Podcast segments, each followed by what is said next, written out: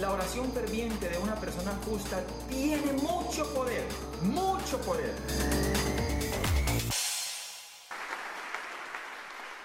Y quiero iniciar en esta noche con algo que Dios ha hablado a mi corazón y sé que va a ser de mucha bendición para usted. Y quiero iniciar con algo y es, hace pocos días tuve un sueño y en medio de ese sueño eh, me invitaban a predicar a una iglesia, es muy curioso, y como de costumbre le pregunto al Señor, Señor, ¿qué quieres hablar a tu iglesia? ¿Qué quieres hablar a tu pueblo? Y el Señor me dijo, Jonathan, de tal palo, tal astilla. Eh, recuerdo que me desperté como a las 3 de la mañana y escribí el nombre, de tal palo, tal astilla. Y cuando amaneció, yo le preguntaba al Señor, Señor, ¿por qué de tal palo tal astilla? Y él me dijo lo siguiente, y creo que Dios te está diciendo en esta noche también a ti. Él me dijo, fuiste creado a mi imagen y semejanza.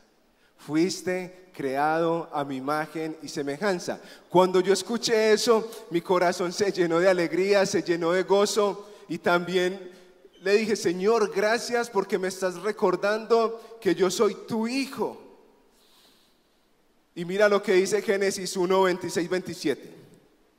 Entonces Dios les dijo, entonces Dios dijo, hagamos a los seres humanos a nuestra imagen para que sean como nosotros. Ellos reinarán sobre los peces del mar, las aves del cielo, los animales domésticos y todos los animales salvajes de la tierra y los animales pequeños que corren por el suelo. Así que Dios, los, Dios creó a los seres humanos a su propia imagen. A imagen de Dios los creó, hombre y mujer los creó. Y también en Génesis 5.1 dice, termina el pasaje diciendo, los hizo para que fueran semejantes a Él mismo. Y en Génesis 9:6 termina ese versículo diciendo, pues Dios hizo a los seres humanos a su propia imagen. Mira la persona que tienes al lado. Esa persona que tienes al lado fue creada a imagen y semejanza de Dios. ¿Qué piensas? Fuimos creados a su imagen, pero ¿por qué hay tanta maldad? Porque hay padres que enseñan a sus hijos a matar, a destruir, a robar. ¿Te has hecho esa pregunta? Y eso es lo que vemos eh, después de que Dios simplemente declaró estas palabras sobre Adán y Eva. ¿Qué pasó? Las malas decisiones los llevaron a una desobediencia. Y, y esa desobediencia los llevaron a que perdieran la identidad en Dios. Perdieron tanto la identidad en Dios que tenían temor de cómo se veían. ¿Recuerdan lo que dice la Biblia? Se escondieron, ¿cierto? Porque tenían vergüenza de cómo se veían. Y las malas decisiones y la desobediencia nos llevan a perder esa identidad. Y hay varios pasajes en la Biblia, iglesia, en los que la palabra insistentemente nos dice, fuimos creados a imagen y semejanza de Dios. Y eso es lo que quiero decirte en esta noche. No importa lo que hayas hecho, no importan tus fracasos, no importan los tiempos difíciles, no importa el caos, no importan las dificultades, no importan los pecados. Tú eres creado a imagen y semejanza de Dios. Y hoy está simplemente una decisión de reconocer esa identidad en Cristo. No importa lo que ya pasó, importa lo que estás decidiendo hoy. Pero iglesia, ¿cómo es que somos hechos a la imagen de Dios? Somos el reflejo de Dios. Algunos estudiosos dicen que nuestro raciocinio, nuestra creatividad, nuestra autodeterminación, nuestro poder para comunicar son un reflejo de Dios. Y yo creo que nosotros, como sus hijos, tenemos la oportunidad de reflejar a Dios en todo, a través de su amor, a través de su carácter, a través de su paciencia, a través de su fidelidad. ¿Y sabes por qué? Porque Él es nuestro Creador Supremo. Él es nuestro Creador Supremo. Como hijos de Dios, Jesús nos invita a ser parte de la gran familia, porque compartimos esa misma fe en Dios.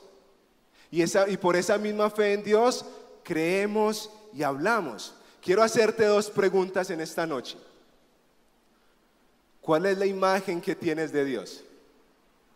¿Qué es, ¿Cuál es la primera palabra que piensas cuando simplemente imaginas a Dios? ¿Cuál es esa primera palabra que piensas cuando imaginas a Dios? Piensa muy bien estas dos respuestas porque más adelante las vamos a necesitar. Pero a mí me asombra esa declaración de Dios, esa declaración de Dios sobre sus hijos, sobre su pueblo, sobre Adán y Eva, es impresionante. Está diciendo que Papá Dios nos creó a su imagen, al hombre y a la mujer. Y ese es el gran valor que nosotros tenemos en Dios. Saber que fuimos creados a su imagen y por lo tanto poseemos muchas de sus características. ¿Y sabes qué ocasionan esas características? que nosotros tengamos unas bases sólidas de quiénes somos. De tal palo, tal astilla es una expresión que se suele utilizar para referirse de los defectos o las virtudes respecto de un hijo hacia su padre, a su madre o hacia, o hacia algunos integrantes de la familia. Por lo general, la forma de ser, las costumbres, los rasgos físicos. Y este mensaje es un llamado para que tú entiendas de dónde viene tu identidad.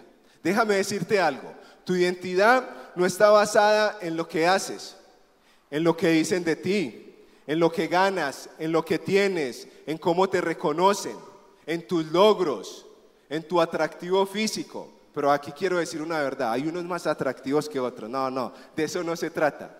Tu identidad no está basada en nada de eso. No está basada en si tienes un MBA, si tienes cinco carreras, si tienes un carro, si tienes dinero en una cuenta bancaria, si tienes ahorros. Tu identidad no está basado en eso. Tu identidad está basado en que eres un hijo de Dios creado a imagen y semejanza. ¿Y sabes qué? Si vas a darle un fuerte aplauso al Señor, que sea con fuerza, que sea con fuerza y con ganas. Y sabes una cosa, hay un ejemplo claro en la Biblia de una persona que basó su vida en la posición que tenía. Y ese hombre es el rey Saúl. Saúl fue rechazado como rey por dos condiciones especiales. La primera de ellas es que su identidad estaba basada como rey. Lo segundo es que menospreció las palabras de Dios. A diferencia de David, David era simplemente un pastorcito de ovejas. Y aún David no tenía su identidad en ser un pastor de ovejas. Él tenía su identidad en Dios. Él sabía que él era su hijo. Y es importante que nosotros en esta noche entendamos eso. No podemos menospreciar las palabras de Dios, porque cuando menospreciamos las palabras de Dios perdemos nuestra identidad. Y cuando basamos nuestra vida en lo que hacemos, en lo que somos, en lo que decimos, en lo que las personas nos reconocen, perdemos esa identidad como hijos. ¿Sabes algo, iglesia? Tú eres un hijo de Dios. Eres amado, eres rescatado, eres perdonado y tienes una grandeza para cumplir los sueños de Dios sobre tu vida. Y esa misma grandeza te da la capacidad de orar y acercarte confiadamente al trono de la gracia de Dios. ¿Y sabes por qué? Porque eres su hijo y Él tiene cuidado de ti. El origen de esta expresión viene cuando se desprende una astilla de su palo. Esto quiere decir que tiene las mismas características que el palo en cuestión. ¿Cómo así? El mismo color, la misma dureza y la misma textura. ¿Recuerdan las dos preguntas que les hice anteriormente? ¿Cuál es la imagen que tienes de Dios? ¿Cuál es la primera palabra que viene a tu mente cuando piensas en Dios? De tal palo a tal astilla quiere decir que si pensaste en Dios como tu Padre, en que es bondadoso, en que es amoroso, en que es generoso, en que es misericordioso, déjame decirte algo. Entonces nosotros sus astillitas, ¿qué somos? O sea que si Él es amoroso, nosotros podemos ser amorosos. O sea que si Él es generoso, nosotros podemos ser generosos con los demás. O sea que si Él es compasivo, nosotros tenemos que ser compasivos con los demás. Mismas características. Nunca vamos a ser como Dios. ¿Y sabes por qué? Porque somos una obra en construcción. La palabra de Dios dice que la buena obra que Él comenzó en nosotros la perfeccionará hasta el fin de los tiempos. Somos una obra en construcción, creados a su imagen y semejanza. Y semejanza. Iglesia, muchas veces entendemos a Dios intelectualmente. Pero sabes que estamos basando nuestro valor en agradar a las personas y en servirles. Y eso es un error. En este momento sí, estoy hablándote de, identidad, pero es importante que me entiendas por qué te estoy hablando de identidad. Porque la identidad cumple un papel importante en la oración. Déjame explicarte mejor esto. Podemos orar desde dos posturas. Escúcheme bien. Podemos orar desde hijos y podemos orar desde huérfanos. ¿Ok? El huérfano entra en comparación y lanza palabras como, ah, al otro porque le pasan cosas buenas y a mí no. El huérfano le dice a su padre, padre, por favor puedo sacar un poco de mantequilla de la nevera para comer con pan. El hijo abre la nevera, saca la mantequilla y ¿sabes qué pasa? No come pan con mantequilla, sino que come mantequilla con pan. El hijo sabe que puede ir más del Padre, puede recibir más del Padre. Eso sabe el hijo. El hijo sabe que su deleite es comunicarse con el Padre, o sea, orar hacia el Padre, porque su amor hacia Él no depende de las respuestas a las oraciones ni de las bendiciones. El hijo sabe y está convencido que pase lo que pase, el Padre le va a dar lo mejor y el Padre quiere lo mejor para él. El huérfano es egoísta, demasiado egoísta. Hace oraciones simplemente para su propio beneficio, que le den a él y que no le den a alguien más. Pero el hijo entiende que ora por él y ora por los otros, ora por transformación de sus amigos, por transformación de su familia, por bendiciones para él y bendiciones para otros. El hijo tiene la certeza de que lo que está pidiendo lo va a recibir del Padre. ¿Cuándo? En el tiempo perfecto de Dios. ¿Y sabes por qué? Porque su voluntad es buena, es agradable y es perfecta. Iglesia, oramos para que Él nos dé más o para conocer su voluntad en nuestra vida. Escúchame bien familia, la oración produce una dependencia mayor en Dios. La oración nos permite conocer su belleza.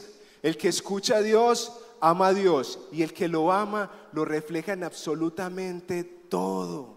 Déjame explicarte mejor lo de la dependencia. El domingo pasado tuve la oportunidad y el privilegio de estar aquí sirviendo en la iglesia. Y al final de la reunión mi esposa me recogió. Íbamos en el carro, íbamos para nuestra casa siempre es un trayecto largo. Yo digo que es un paseo de olla. Hay que llevar coca para, para llegar a mi casa. No, mentiras, es broma. Pero en ese trayecto, mi esposa iba manejando y yo estaba de copiloto. Y yo vi que ella empezó a adelantar carros y yo empecé a frenar con los pies. ¿A alguien le ha pasado eso cuando va de copiloto? Usted hace como fuercita así. Cuando de repente ella aceleró un poquito más y siguió adelantando carros. Y yo pensaba, eh, va como rápido.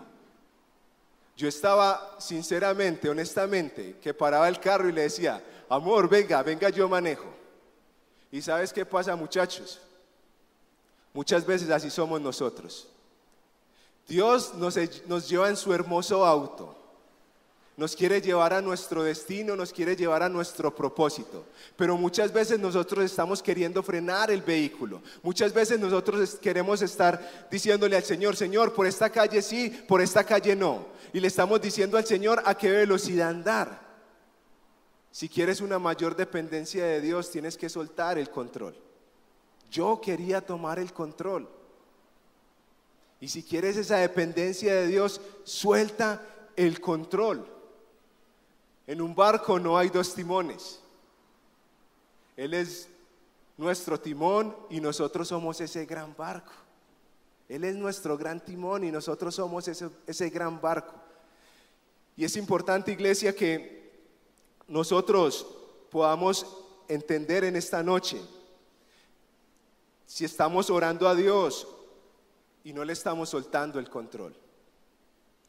Iglesia, Dios no quiere un pedacito de ti. Él te quiere completamente. Y cuando no le soltamos el control o cuando oramos, tenemos que saber que hay dos posturas importantes en la oración. Hay una postura en la oración que la palabra nos dice, estad quietos y conoced que yo soy Dios. Pero hay otra postura importante que es, conoce lo que yo estoy diciendo, pero toma acción. Déjame explicarte mejor eso. A veces estamos orando diciéndole al Señor, Señor, transforma mi vida. No quiero luchar más con ese pecado sexual, no quiero luchar más con la pornografía. Pero mi decisión es canalear los fines de semana a la una de la mañana. ¿Crees que Dios va a transformar tu vida así? O a veces hacemos oraciones al Señor, Señor, yo quiero que tú canceles las deudas en mi vida. Pero realmente desde el corazón no hay esa motivación de cancelar las deudas. Entonces hay oraciones que necesitan nuestras decisiones. Mark Batterson dice, después de orar como si todo dependiera de Dios, tienes que trabajar como si dependiera de ti. Las personas van a seguir a Jesús a través de nuestras vidas cuando vean que hay una coherencia entre lo que hablamos y cómo actuamos. Entre más practiquemos la disciplina de la oración, vamos a tener una mayor dependencia de Dios, sin lugar a dudas. Vamos a tener una mayor dependencia de Dios. ¿Y sabes qué va a lograr esa dependencia en nuestra vida? Poder dar más fruto. ¿Quién no quiere dar fruto al Señor? ¿Quién no quiere dar esos frutos que Dios ha destinado para nosotros? Y Jesús siempre decía, solo hago lo que veo hacer al Padre. Y para poder hacer lo que solamente vemos hacer al Padre, tenemos que conocerlo en intimidad, en oración, en la presencia de Dios y deleitarnos en su presencia. Mark Batterson dice, la distancia más corta entre tú y Dios es la distancia que hay entre tus rodillas y el suelo. La oración es una semilla plantada en privado que tarde o temprano va a dar fruto y va a dar mucho fruto. Muchas veces oramos para que Dios nos permita tener muchas cosas, ¿cierto? Oramos por las necesidades, oramos por las situaciones, oramos por deseos, por anhelos, pero ¿qué tal si esa oración o esa semilla es para que Dios examine nuestro corazón y nos transforme? ¿O qué tal si esa oración es para que Dios nos permita cada día ser como Jesús. ¿O qué tal si esa oración es para que Dios no permita que nuestra identidad sea distorsionada por los afanes de este mundo? Juan 15, 3, 4 dice, permanezcan en mí y yo permaneceré en ustedes, pues una rama no puede producir fruto si la cortan de la vid, y ustedes tampoco pueden ser fructíferos a menos que permanezcan en mí. Iglesia, solo podemos reproducir en otros lo que hemos recibido de Dios. Pero ¿cómo debemos de orar? Haga conmigo así.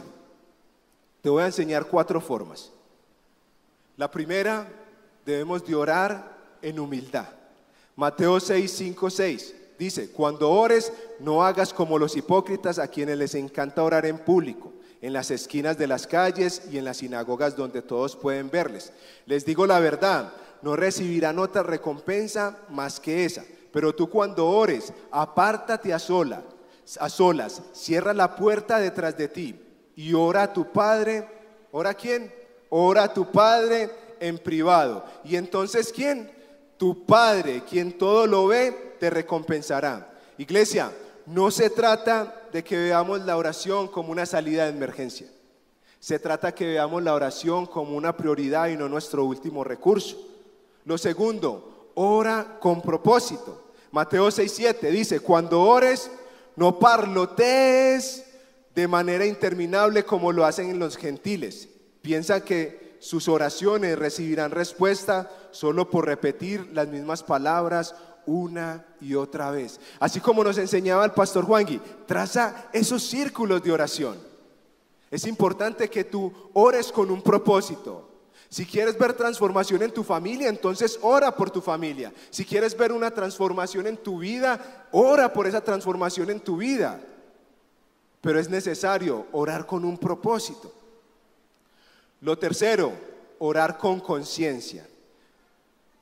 Primera de Pedro 4:7 dice, el fin del mundo se acerca, por consiguiente, sean serios y disciplinados en sus oraciones. ¿Sean qué? disciplinados en sus oraciones. En otras versiones dice,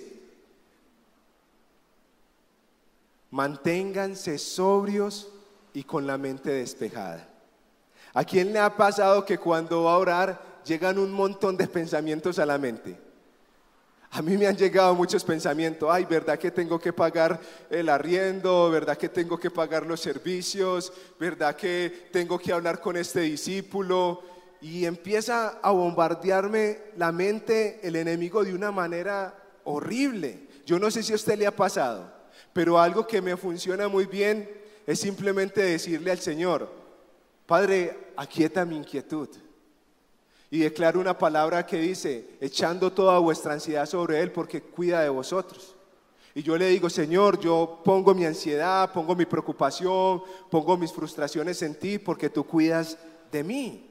Y es importante que nosotros como hijos de Dios podamos tener como esa conciencia en el momento de orar. Y lo cuarto, ora con fe. Santiago 1, 6, 8 dice, cuando se la pidan, asegúrense de que su fe sea solamente en Dios y no duden, porque una persona que duda tiene la lealtad dividida y es tan inestable como una ola del mar que el viento arrastra y empuja de un lado al otro. Esas personas no deberían esperar nada del Señor. Su lealtad está dividida entre Dios y el mundo. Y son, inestables en todo lo que hacen. Y mira lo que dice primera de Juan 5, 14, 15. Escucha bien. Y estamos seguros de que Él nos oye cada vez que le pedimos algo que le agrade. ¿Cómo vas a saber que estás orando algo que agrada el corazón de Dios? cuando tienes dependencia de Él, cuando conoces su corazón, cuando conoces lo más profundo del corazón de Dios. Cuando tienes esa dependencia, vas a poder saber que, le saca esas sonrisas al corazón de Dios. Debemos, iglesia, reflejar a Dios en todo, que por donde pasemos quede su aroma. ¿Te imaginas caminando por las calles, caminando por el centro comercial, de vacaciones, con tus amigos en el estadio o en cine, y que las personas te miren a los ojos y te digan, hey, Daniela, Carolina, hueles a Jesús. Cristian, hueles a Jesús. ¿Te imaginas que la loción no sea Victoria's Secret, sino la loción de Jesús. ¿Te imaginas eso?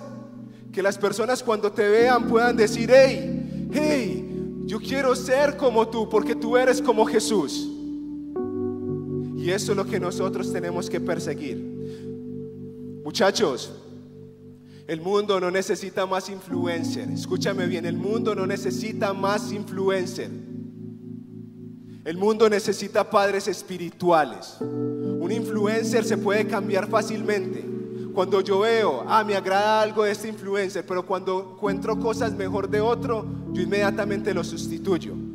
Pero un padre jamás se puede sustituir.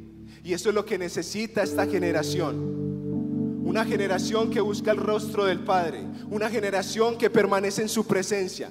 Una generación que no negocia sus principios una generación que sabe que su identidad está en Cristo y no en lo que el mundo le ofrece.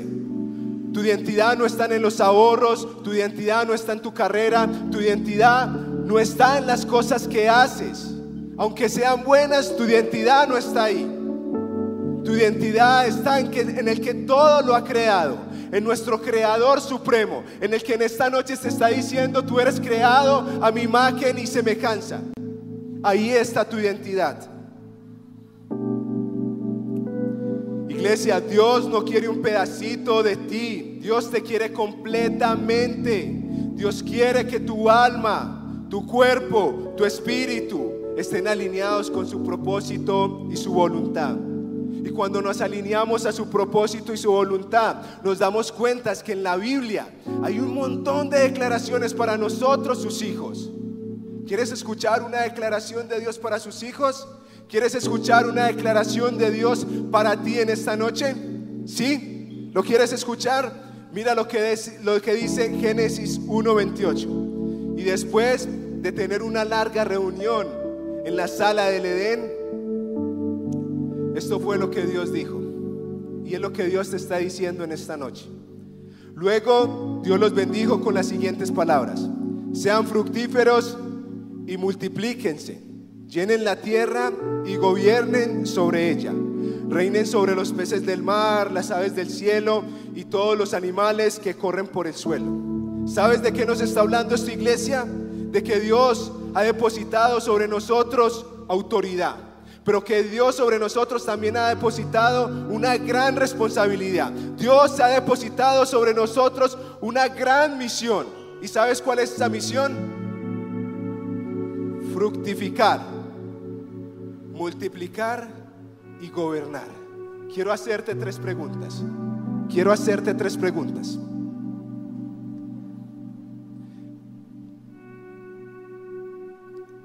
¿En qué áreas de tu vida Dios te está llamando a dar fruto? ¿O en qué áreas de tu vida quieres ver fruto? Tal vez en tu familia, tal vez en tu economía. Es importante que traces esos círculos y ores como el pastor Juan nos ha enseñado. Tal vez quieres ver el fruto en tener una mayor intimidad con el Señor. Segunda pregunta. En este tiempo, Dios, ¿en qué áreas te está llamando a multiplicar? Iglesia, tenemos que multiplicarlo todo. Y cuando digo todo, es todo. Porque todo es dado para Él y por Él. Tenemos que multiplicar todo lo que Dios ha depositado en nuestras vidas. Y no estoy hablando solo de lo financiero, estoy hablando de los dones, estoy hablando de los talentos, estoy hablando de tu familia, estoy hablando de tu empresa, estoy hablando de que multipliques el ser buen hijo, el, ser buen padre, de eso estoy hablando. ¿Y sabes qué pasa cuando nosotros multiplicamos? Estamos honrando a Dios. Y la honra es un depósito de Dios para que nuestra vida sea preservada en abundancia. La tercera pregunta, ¿qué invitación Dios te está haciendo hoy para gobernar?